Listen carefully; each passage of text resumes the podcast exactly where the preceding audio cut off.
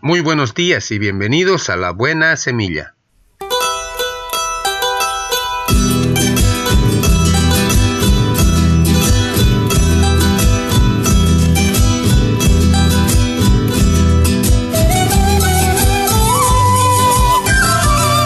Hola, hola, ¿qué tal? ¿Cómo están? Les saludo con la paz de nuestro amado Señor Jesucristo. Un cordial saludo a toda mi amada iglesia, a todos mis hermanos en Cristo Jesús así también a mi amada familia y en sus casitas mil bendiciones. Y también para mis colegas y amigos de trabajo, allá donde se encuentren, que el Señor me los bendiga a cada uno de ustedes. Y también para mis amigos en general, para los que se encuentran acá en la ciudad, para los que están en el interior y en el exterior del país. Para ellos mil bendiciones, que el Señor les guarde a cada uno de ustedes en compañía de su familia en todos sus hogares. Amados por Dios, cuando nació mi primera hija, la quería tanto que casi me dolía. Tontamente llegué a pensar que no iba a poder querer tanto a mi próximo hijo, o que tendría que dividir mi amor entre los dos para ser justa. Pero cuando nació mi segundo hijo, descubrí con alegría que lo amaba tan intensamente como a la primera, aunque de una manera única. Ese descubrimiento me recordó que nuestro gran Dios es capaz de amar a cada uno de sus hijos totalmente sin quitarle amor a ninguno, porque ama a cada uno de manera única. Por tanto, todo creyente que pida ayuda a Dios la recibirá tan completamente como si nadie más necesitara su atención. En la vida y enseñanza de Jesús encontramos amplia evidencia de esto. En Juan 10, Él declaró que es el buen pastor que llama, cuida y conoce a sus propias ovejas por nombre y es conocido por ellas.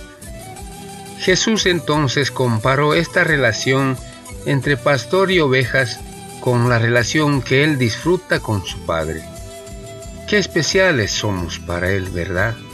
Como hijos suyos podemos estar seguros de su atención y amor. Y a sus ovejas llama por su nombre y las saca eso se encuentra en Juan capítulo 10, versículo 3. Yo soy el buen pastor. El buen pastor su vida da por las ovejas. Yo soy el buen pastor y conozco mis ovejas y las mías me conocen. Juan capítulo 10 versículo 11 y 14. Palabra de Dios. Amén.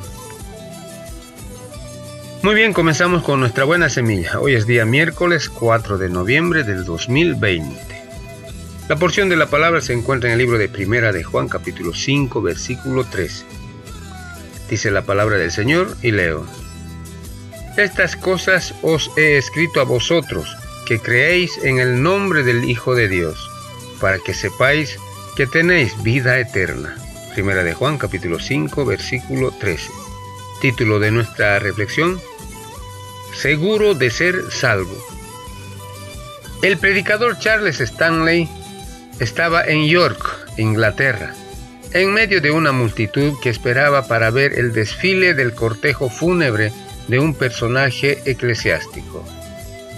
Pero pronto la lluvia los obligó a buscar refugio en un hangar. Stanley aprovechó la ocasión para abrir su Biblia y leer. Bienaventurados los muertos que mueren en el Señor.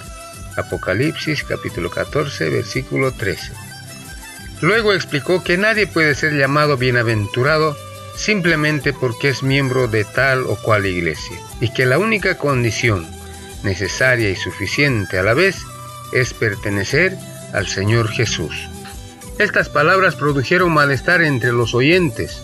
Entonces Stanley explicó qué significa estar en el Señor y morir en el Señor. Insistió en el hecho de que solo la fe permite a una persona recibir la salvación que Dios ofrece. Después, el que ha creído puede morir en paz esperando la resurrección del cuerpo. Uno de los oyentes preguntó, a ver si comprendí bien, ya durante nuestra vida podemos saber que somos salvos y que poseemos la vida eterna?